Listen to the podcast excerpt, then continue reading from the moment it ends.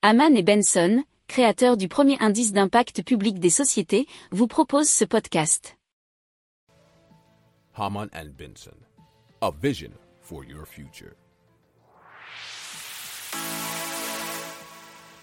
Le journal des stratèges.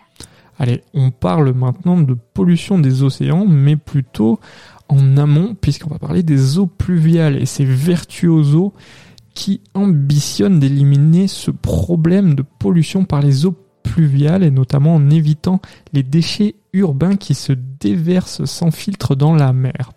Et eux, qu'est-ce qu'ils vont faire? Ils vont développer des réceptacles filtrants qui seront installés aux endroits stratégiques.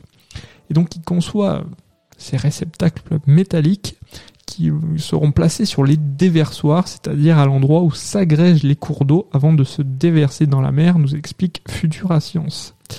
Euh, le réceptacle d'un volume de 16 mètres carrés possède des mailles comprises entre 5 et 12 mm en fonction des déchets à capter. Alors, il est généralement ramassé tous les mois ou après une grosse pluie, par exemple.